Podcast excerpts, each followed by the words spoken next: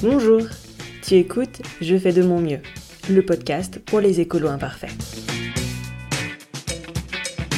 Je m'appelle Anne-Sophie et je te propose d'aborder tous les 15 jours un sujet lié à la transition et l'écologie, de manière décomplexée et surtout dans la déculpabilisation. Je suis en transition depuis maintenant un peu plus de 15 ans et je ne suis toujours pas parfaite. Et ça va bien, merci.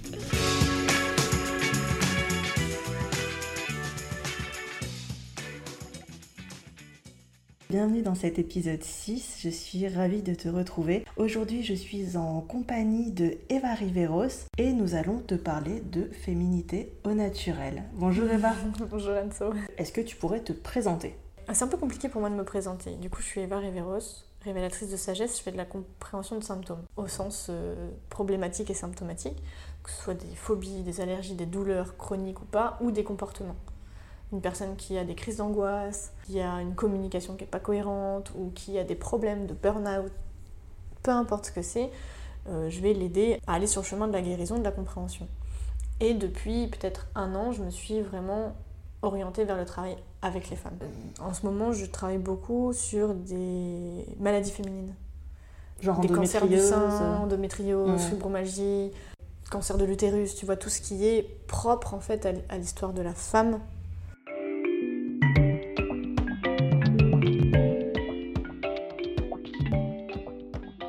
Et eh ben parlons de féminité au naturel. Pour toi, c'est quoi la féminité? Moi, j'ai découvert la féminité quand je suis devenue tata.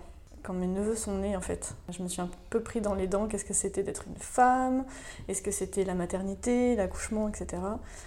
Et j'ai commencé à cheminer là-dessus. Et euh, on parlait tout à l'heure en off de euh, ce modèle de féminité.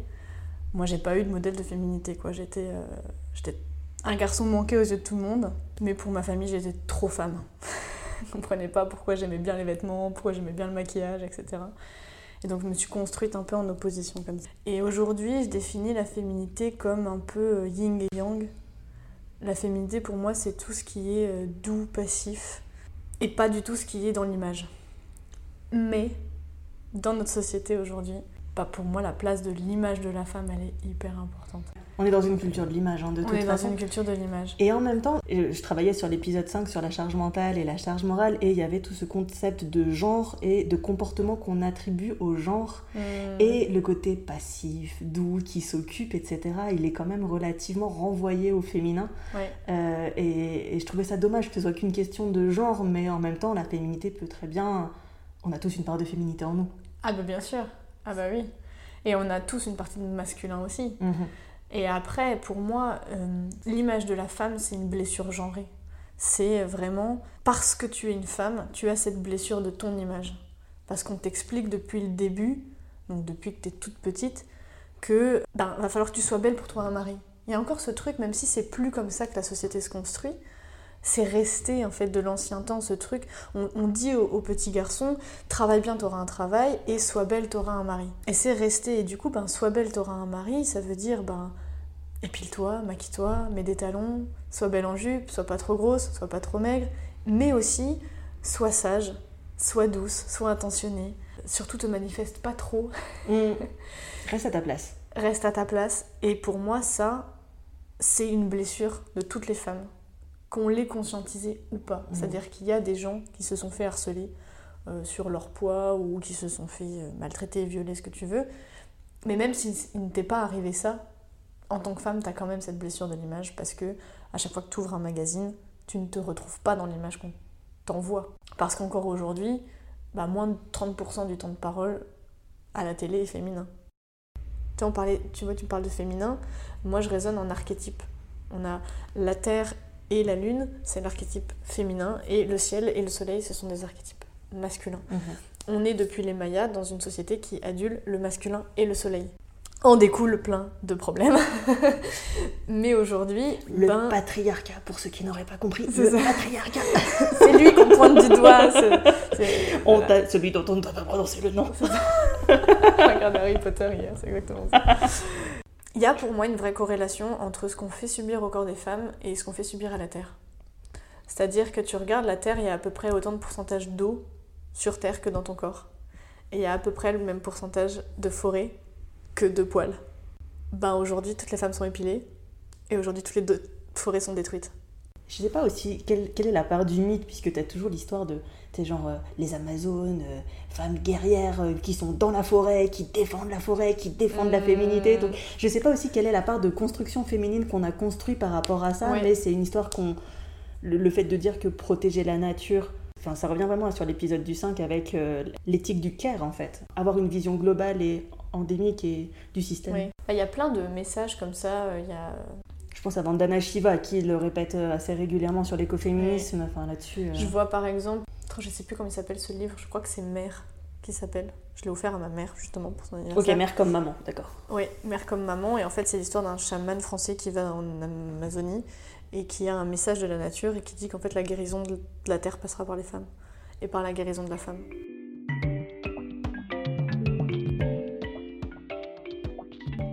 On va revenir euh, sur euh, le côté euh, femme au naturel, du coup, puisque tu parlais de maquillage. J'ai écouté un podcast il n'y a pas longtemps, dans les, dans les podcasts Awards.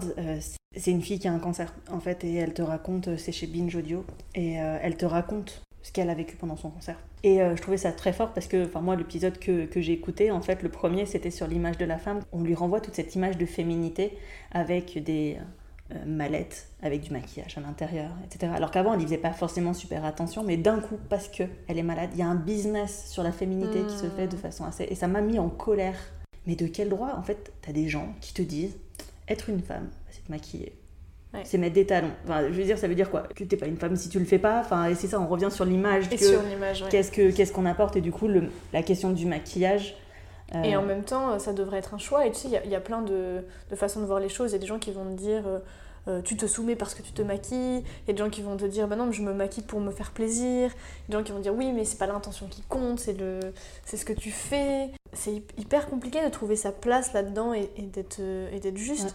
Euh, tu vois, ça me fait penser au sketch de Marina Rollman sur la féminité où elle dit on s'est fait niquer parce qu'ils nous ont dit non, mais en fait, tu vas faire comme avant. Tu vas continuer de t'épiler, tu vas continuer de te maquiller, tu vas continuer de mettre des talons, mais cette fois, on dit que tu le fais pour toi. Et ouais, moi je trouve qu'on s'est vraiment fait niquer là-dedans parce que, parce que moi j'ai foncé la première là-dedans de dire ah, ok c'est pour moi du coup euh, c'est bon. Est-ce que ça l'est? Je saurais pas te dire. Moi ma féminité elle passe sans maquillage, elle passe sans talons, de temps en temps j'en mets. Pour moi mettre du maquillage c'est plus me mettre de la peinture qu'autre chose parce que je dis toujours je sors euh, déguisée en fait. Quand je suis en fille, je sors déguisée en fille. C'est aussi une représentation personnelle de de te sentir. Enfin, tu vois, comme c'est dur de te sentir femme alors que tu l'es. C'est ça. Assigné à la naissance et que c'est ok pour tout le monde. T'es déjà cis et il n'y a aucun problème là-dessus, du coup, enfin, personne te le remet en cause. Mais toi, tu galères ta race à te sentir féminine. Euh, je peux comprendre carrément euh, cette, vraie question de comment je sais que je suis une femme en fait. Et tu, tu, passes par les codes qu'on te donne, même s'ils sont pourris. Ouais. Parce que clairement ils sont pourris mais tu passes par ça quand même, de te dire bah ok peut-être peut-être que être une femme euh, c'est mettre du maquillage et peut-être pas. Mm. Bah, pour moi non parce que euh, il y a plein d'hommes qui se maquillent d'ailleurs et n'importe. Tu vois euh, dans le monde du cinéma par exemple ou dans le monde des stars. tous les mecs mettent du mascara, tous les mecs mettent du crayon, ils, sont tous, ils ont tous du fond de teint pour paraître mieux, machin, et ça choque personne. Non. Et, et tu vois, c'est comme s'il y avait il euh, y, a récemment un ami qui m'a dit, euh, c'est bien pas de lui, hein, mais qui dit oui, mais euh, les problèmes de féminisme, en fait, à la plus grosse échelle, c'est un problème de hiérarchie sociale, de pauvres et de riches. Et je suis d'accord avec ça parce que une star, elle a les cheveux longs et c'est un mec, c'est ok. Mais toi, t'es pauvre, t'as les cheveux longs, t'es un mec, tu te fais traiter tous les noms parce que tu ressembles à une fille. Je sais plus, je crois que c'était Oscar Wilde qui disait de toute façon, euh, si t'es riche, t'es excentrique. Ouais. On te traitera, c'est beau, on te dira t'es excentrique. Par contre, euh, c'est ça, si t'es pauvre. Euh, ouais, tu seras bizarre. C'est ça. Moi, je sais que mon neveu, il m'a déjà dit quand est-ce que je serai une fille? Et je lui ai dit, ben, à moins que t'aies envie d'être une fille, là, ça me paraît compliqué, tu vois. Et il m'a dit, bah, j'aimerais bien avoir des nattes. Et pourtant, il est vraiment pas éduqué dans quelque chose de sexiste, hein, mais vraiment pas. Mais il avait quand même compris que euh, bah, les nattes, c'était a priori un truc de fille. Quoi. Hmm. Et moi, je lui dis, bah non, si tu veux des nattes, on t'en fait. Et il a passé une semaine avec des nattes à la... parce qu'il était tout content. Mais je me suis dit, waouh, toi, il va pas à l'école, il est pas euh, jugé au quotidien. Ma sœur n'est pas sexiste. Ouais, elle n'est pas genrée, elle leur fait, pas, une, elle leur fait pas une, éducation genrée en disant les filles, elles ont doit avoir les cheveux quand même dit ça. Mais il les voit à la télé peut-être. Il regarde pas la télé. Non, je te jure, c'est ça. Mais dans les bouquins. Ouais, dans les bouquins, oui, oui, parce que tu vois la princesse réponse, bah voilà, elle est blonde. Le prince, bah il a toujours les cheveux courts. Le prince a toujours les cheveux courts. Et ça commence à changer. Mais. Mm. Tu vois, c'est. Oh, c'est rose, c'est un truc. C'est une couleur. Oui. bon, alors du coup, on est d'accord pour dire que maquillage, euh, pas critère de féminité au final. Pas critère de féminité. Critère de se sentir bien dans son corps si on a envie ou de. Peut-être sublimer son image, tout simplement. Ouais, sublimer son image, mais en tout cas, pas. Mais tu vois, moi, par exemple, enfin, je le dis tout le temps et ça fait rire les gens, mais euh, moi, une façon que j'ai de sublimer mon image, c'est de mettre des lunettes au lieu des lentilles parce que ça cache mes cernes, tu vois. Rien à voir avec le fait d'être une je, je, ne t'ai jamais vu avec des lentilles, du coup. Oui, bah oui, et ça n'arrivera pas d'ici demain parce que je n'ai toujours pas un rythme de sommeil euh, acceptable, tu vois. Mais c'est une façon que j'ai trouvée pour moi. Et mm. c'est euh, propre à moi. Mm, mm. Il y en a plein qui, qui me disent. Euh, récemment, on m'a dit ah, c'est pas, euh, pas commun la façon que tu as de te maquiller. Parce que ça peut paraître excentrique pour les gens. Et je dis ok, moi j'ai pas envie qu'on dise de moi que je suis commune. oui. Mais déjà, l'assumer, c'est énorme. Enfin, c'est avoir une. Je trouve que c'est une énorme force de caractère de dire euh, le regard des autres, euh, bah, je l'envoie un peu chier quand même. Ouais, c'est pas facile. C'est pas facile, mais euh, ce que je disais, moi, ma phrase préférée, c'est c'est sympa de, te donner, de me donner ton avis, mais je l'ai pas demandé.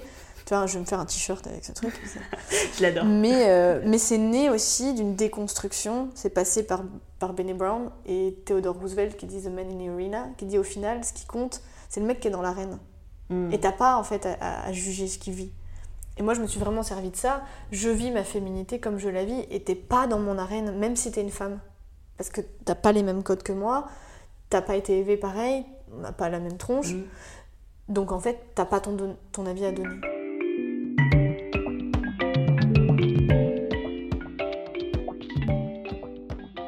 Et tu vois, les habits, bah, je pense t'es ok, pareil, les habits, pas féminin, pas masculin. Enfin, c'est culturel aussi, tu vois, dans, dans plein de pays euh, d'Afrique du Nord, euh, il y a plein de gens, hommes en djellaba. En djellaba, parce que, tout, ce que toi t'assimiles à une robe, ça choque personne là-bas.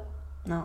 Oui, puis enfin, même si tu vas plus proche de chez nous, le kilt, quoi. ouais, le kilt. et puis même, tu regardes juste chez nous, mais il y a 80 balais, avant les années 50, tous les enfants étaient en blanc et en robe. Parce que c'était avant qu'il soit propre, c'était beaucoup plus simple à changer une robe. Ouais, pour les communions aussi, des fois on dirait ah, bah une petite fille ou Mais parce que il y avait un truc pratico-pratique mm. de euh, faut que je change sa couche, euh, je vais pas me faire chier enlever un pantalon, tu vois. Puis parce que ça coûte plus cher à coudre, enfin. Et c'est venu hyper vite en fait quand tu regardes notre société de à partir des années 50, même c'est après la Seconde Guerre mondiale qu'il y a eu ce truc du, bleu c'est pour les garçons, le rose c'est pour les petites filles. Avant ça n'existait pas. Mm. Pourtant aujourd'hui c'est ancré. Hein. Ah oui, non, mais. Et c'est pas si vieux que ça. Ah, je pensais que c'était remonté à plus loin que ça, mais, mais c'est vrai que quand tu regardes les tableaux de la Renaissance, au final, euh, le nombre de petits garçons qui sont dans des. Enfin, où tu vois, on te dit c'est un petit garçon et tu fais. Hein? Ah bon, c'est un petit garçon? Bah, Il a les cheveux longs. Euh, les chérubins. Oui. C'est tous des hommes normalement. Euh, bah, ils ont les cheveux blonds bouclés, longs. Ouais, et, ils sont en robe quoi, ou à poil. c'est assez. oui, cette construction.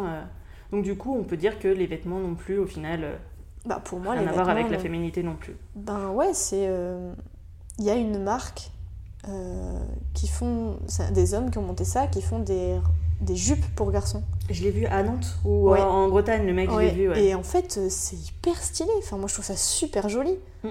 Et tu te dis, mais pourquoi on l'a pas fait plus tôt, en fait? Parce que c'est très beau. Et que du coup, ça déconstruit ce truc de c'est vulgaire. Ouais tu vois.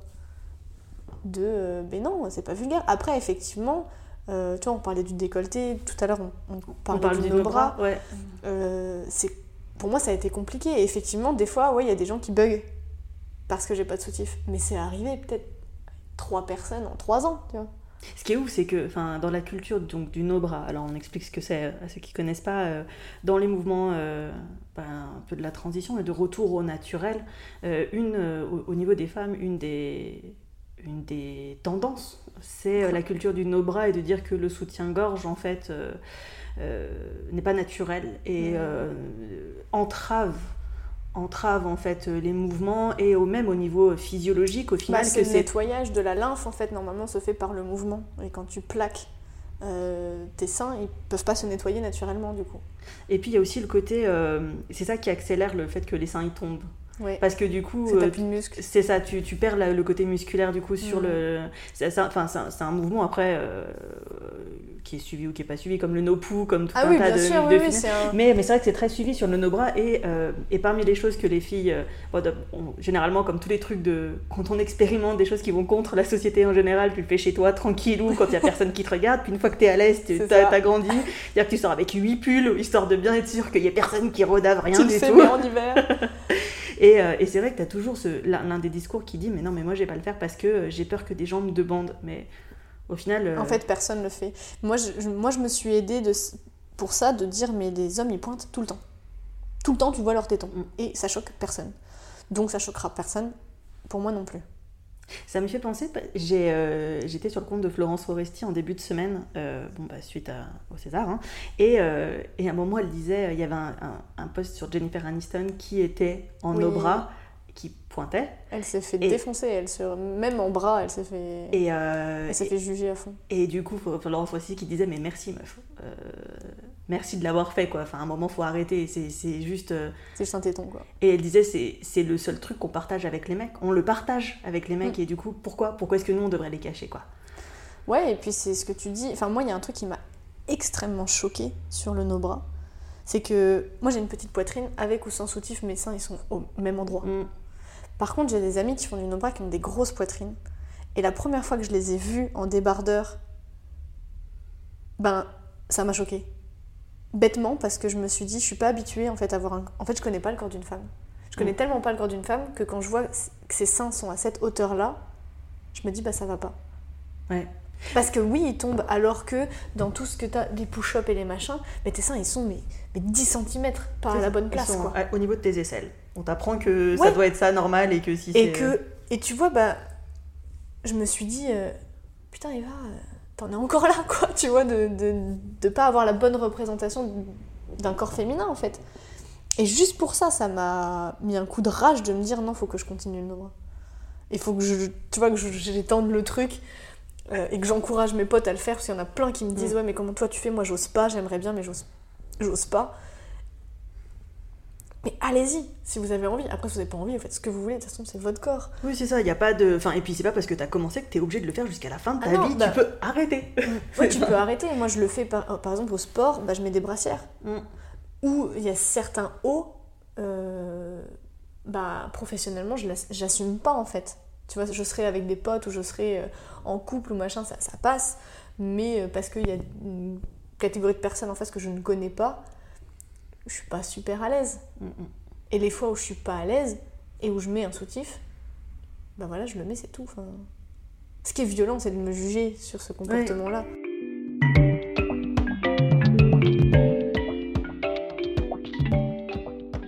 Mais c'est marrant, je, reb- enfin, je rebondis sur tout ce que tu dis sur euh, l'image, tu vois, et sur ce côté. euh, Pour moi, c'est aussi tout ce qui est sexuel, tu vois.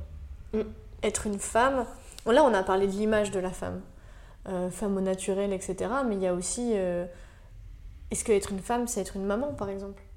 C'est aussi un sujet super d'actualité de euh, je veux pas d'enfant, je me fais pourrir. Ouais. Mais en même temps, euh, je me, je me fais pas prendre euh, dans ce poste parce que je veux des enfants. C'est vraiment. euh, ou alors cette pression de dire euh, j'ai tel âge, il me faut un enfant, il me faut un mec pour me caser ou machin.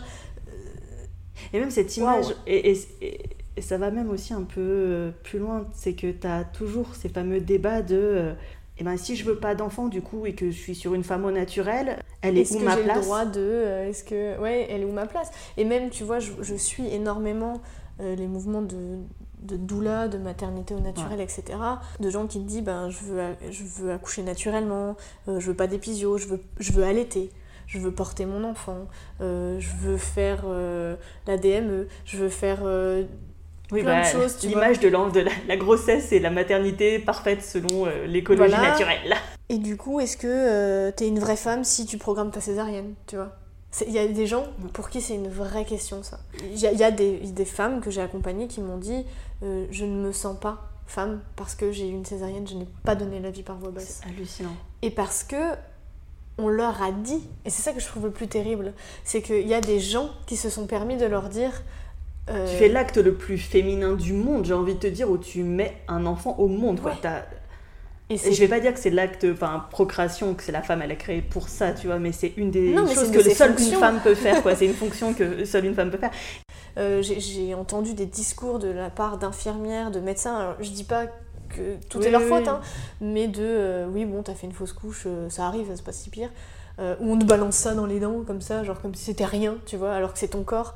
Ou ben non, en fait, enfin, ça n'a rien à voir, laisse-moi vivre la chose comme je la vis moi ne mets pas en perspective euh, ma maternité ou ma non-maternité ou mon choix euh, d'enfant machin avec qui je suis en tant que mm. femme. Euh, ça n'a rien à voir. Non, c'est pas. Mais c'est très compliqué. Intellectuellement, c'est facile de le concevoir, mais en fait, dans les faits, c'est compliqué de se détacher de ça et de se dire Ok, en fait, j'ai le droit d'être une femme, une vraie femme, et on voit pas, mais je mets des guillemets, alors que je décide de pas avoir d'enfant. Oui, mais c'est ça, c'est un peu euh, de toute façon. Enfin, tu, vois dans les. T'as beaucoup de commentaires où c'est ah, mais de toute façon, euh, une femme elle est faite pour avoir des enfants ou autre, et t'as envie de dire, et donc c'est ça. Qu'est-ce que ça renvoie Donc t'as pas le choix. Et ouais, c'est un, t'as pas le choix. De toute façon, ensuite, passer un certain âge, on te demande. Donc si t'as des enfants, bah c'est normal, mais en fait, euh, on aimerait que t'en aies pas parce que du coup, t'es pas assez productive, etc. Et puis il y a tout un discours écolo qui, moi, m'amuse de dire si tu veux être écolo, bah tu feras pas d'enfants il y a ce discours-là aussi qui est super intéressant, je trouve. Euh, de dire de toute façon, un enfant, c'est ce qui va polluer le plus. Et, c'est dans Utopia qu'ils disent ça, mais j'adore parce qu'il y, y, a une part où je suis d'accord avec ça. Oui, je suis d'accord aussi. Et en même temps, euh, tu vois, moi j'ai passé les 20 premières années de ma vie à pas vouloir d'enfant, mais de façon euh, vraiment, c'était acté pour moi, jusqu'à ce que je devienne tata en fait, et que je me dise, ah en fait les enfants, c'est pas ce que je pensais être.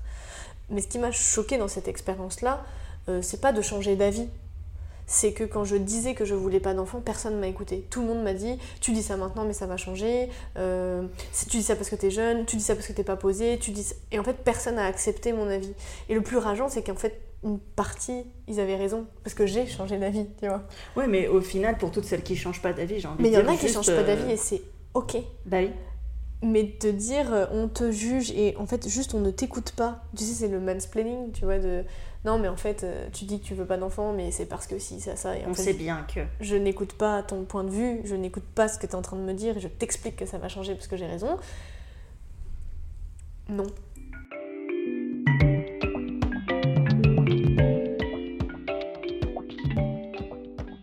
On, va parler de l'épilation justement parce que enfin femme au naturel ça fait aussi ça euh, ça fait aussi euh, bah, tu t'épileras c'est un vaste débat est-ce qu'il faut mm. s'épiler est-ce qu'il faut pas s'épiler la première fois que j'ai vu Eva, on était au mois d'avril et euh, je avril-mai et, elle ne s'épilait pas et elle était en robe. Et c'est vrai que la première réflexion que je me suis fait, c'est mais quel courage Tu accueilles des gens que tu ne connais pas et tu ne t'épiles pas.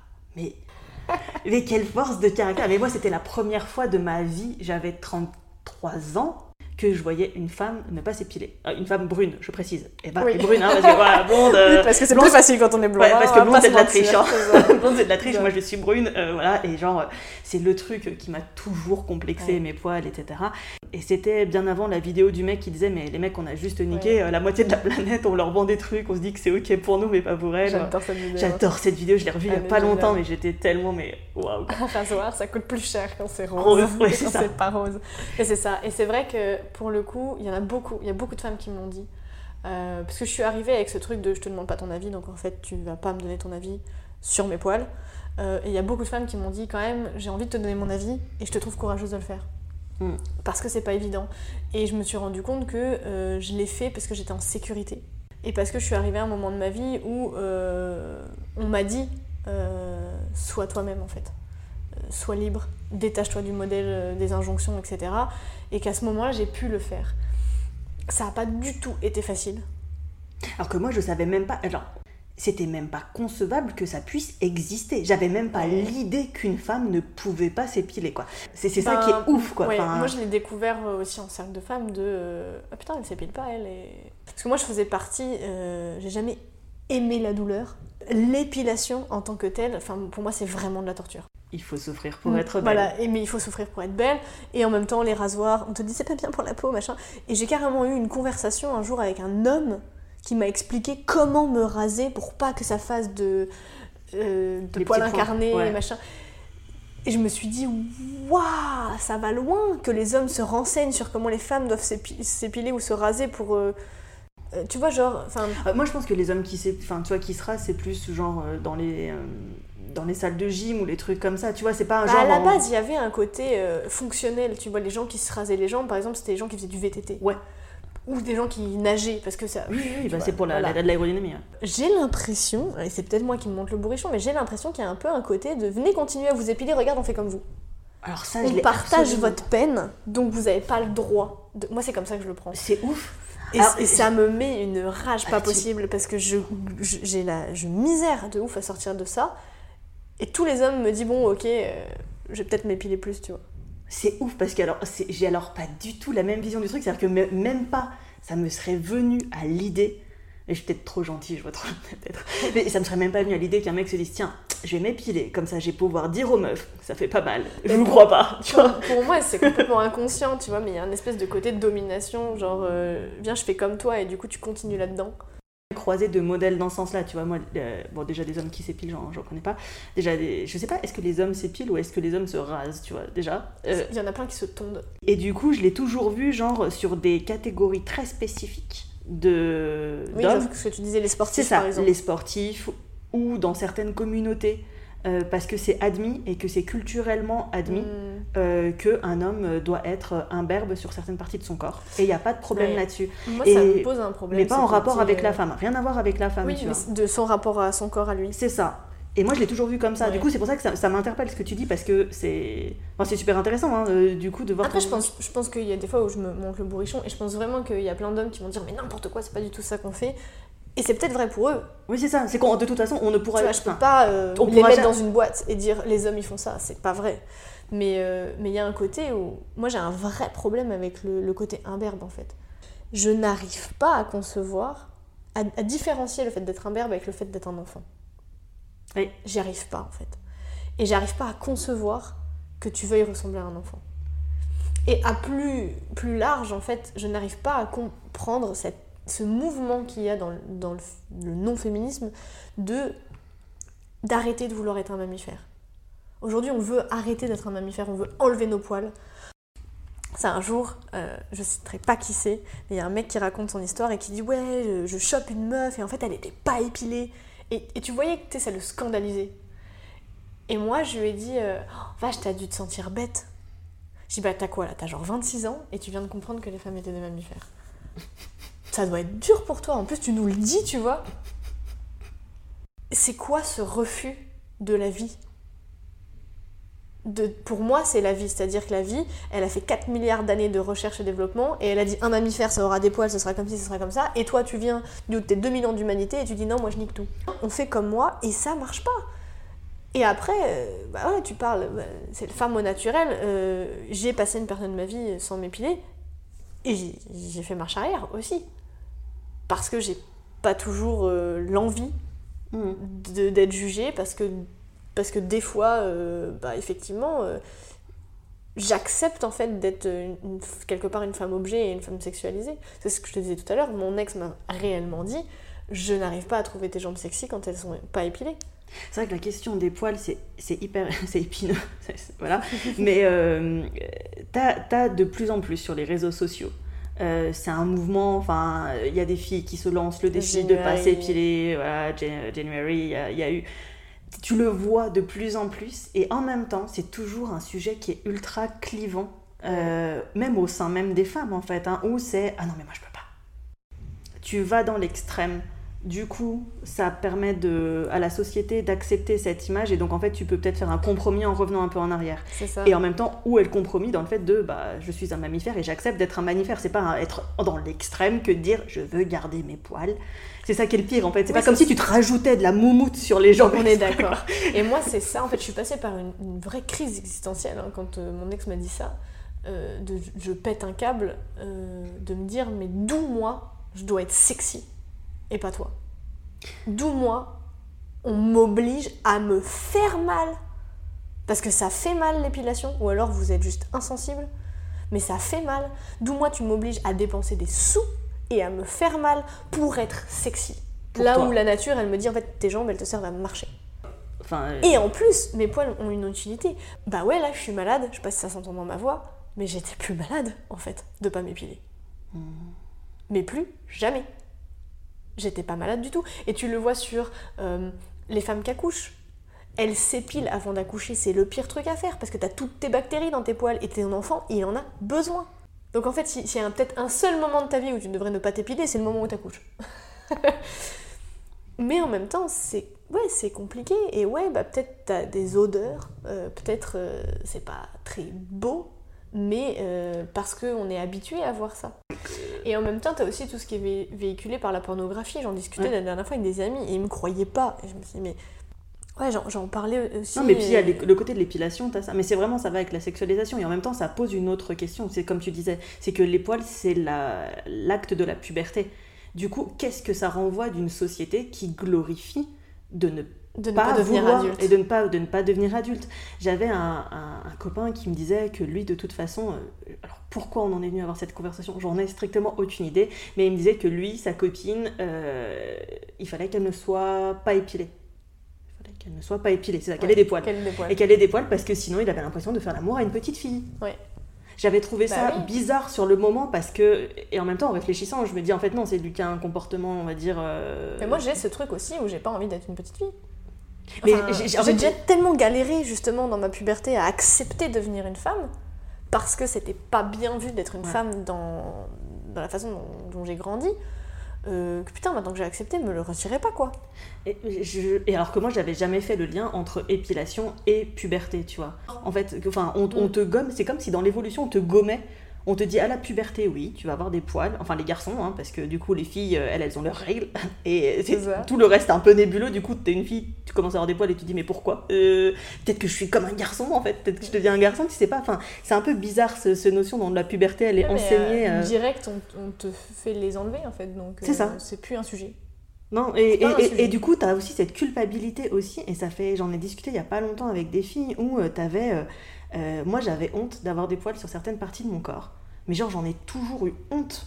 Euh, genre un peu sur le bas du ventre ou des choses comme ça parce que c'est euh, communément admis que c'est que les mecs. Hmm. Et c'est là où j'ai découvert que en fait pas non, du tout. pas du tout en fait. C'est comme la moustache. Hein. C'est ça. C'est et, et, que et, et, ça a été une libération en fait et il y a que dans un esprit de sororité où tu es en confiance où tu peux lâcher ça parce que quand tu es dans un esprit de mesquinerie autour de toi, t'en parles pas. Bah non, et au final, les gens vont l'utiliser contre toi et c'est mort. C'est ça. Moi, combien de fois il y a des gens qui m'ont dit euh, parce que parce que j'ai des poils sur les bras et aujourd'hui j'en ai plus rien à faire mais quand j'étais petite je me suis cassé les bras et on m'a rasé, tu sais, le truc à ne mmh. pas faire sur les bras. Enfin, sûr. Et, combien de fois on, me l'a mis dans les dents alors que, tu sais, on parlait pas de moi au début, tu vois, mais je m'en suis quand même pris plein dans les dents pour ça. Euh, ouais, Ouais, non, mais les poils, c'est vraiment une question. Euh, enfin, euh, voilà, donc femme au naturel, tu peux être poilu ou pas. Enfin, ça, de toute façon, c'est ton choix. Enfin, c'est l'important, c'est que tu assumes ton choix en fait et la position que tu as. Ouais, et puis pour moi, l'important, c'est aussi de pas donner ton avis sur le corps d'une autre femme, mais que tu le comprennes ou pas. Et euh... mais t'es qui pour juger euh, une femme qui en fait ne fait rien? Enfin, une femme qui s'épile pas, c'est pas, elle fait pas quelque chose. Elle laisse. Oui, c'est ça. Être, tu vois.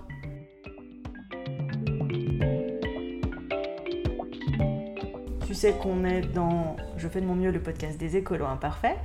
Et, et, ben, je vais te demander à toi en quoi tu fais une écolo imparfaite, un petit geste, euh, quelque chose que tu ne fais pas. Il y a tellement de choses à dire. Euh, j'ai réduit ma consommation de viande, mais pas assez. Ok. Ça, à mon sens, c'est vraiment, vraiment pas écolo. Et aussi, je suis très feignante. Et donc, euh, c'est mort, je prends pas mon vélo. C'est mort, je prends pas mes pieds, je prends ma voiture. Et ça, euh, ça a beau être culpabilisé, je m'auto-culpabilise, mais ça changera pas. Quoi. Je, vais faire un épisode sur le problème du vélo euh, parce, que, parce que je fais pas de vélo non plus. Mais je sais que là-dessus, euh, c'est carrément une piste d'amélioration. On dit des fois que aujourd'hui, tu es là tout de suite, tu es au top de ce que tu peux faire. Mm.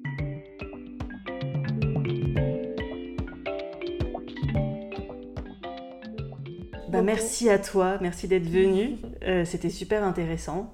On se dit rendez-vous dans 15 jours pour un nouvel épisode et d'ici là, euh, bah, je sais que vous faites de votre mieux. Et soyez cool avec vous-même. Et voilà, c'est déjà fini pour aujourd'hui. Si vous avez apprécié cet épisode, vous pouvez retrouver tous les autres sur mon site internet ou sur votre plateforme de podcast préférée. Profitez-en pour me laisser un gentil mot et plein d'étoiles. Ça me fera super plaisir et surtout, ça m'aidera beaucoup pour continuer ce podcast. Parlez-en aussi autour de vous, parce que plus on sera nombreux, moins on se sentira seul à être des écolos imparfaits. Et si vous êtes adepte des réseaux sociaux, je vous donne rendez-vous sur Facebook ou sur Instagram en tapant Je fais de mon mieux, le podcast. Je vous dis à dans deux semaines pour un nouvel épisode et en attendant, ça va aller. Je sais que vous faites de votre mieux.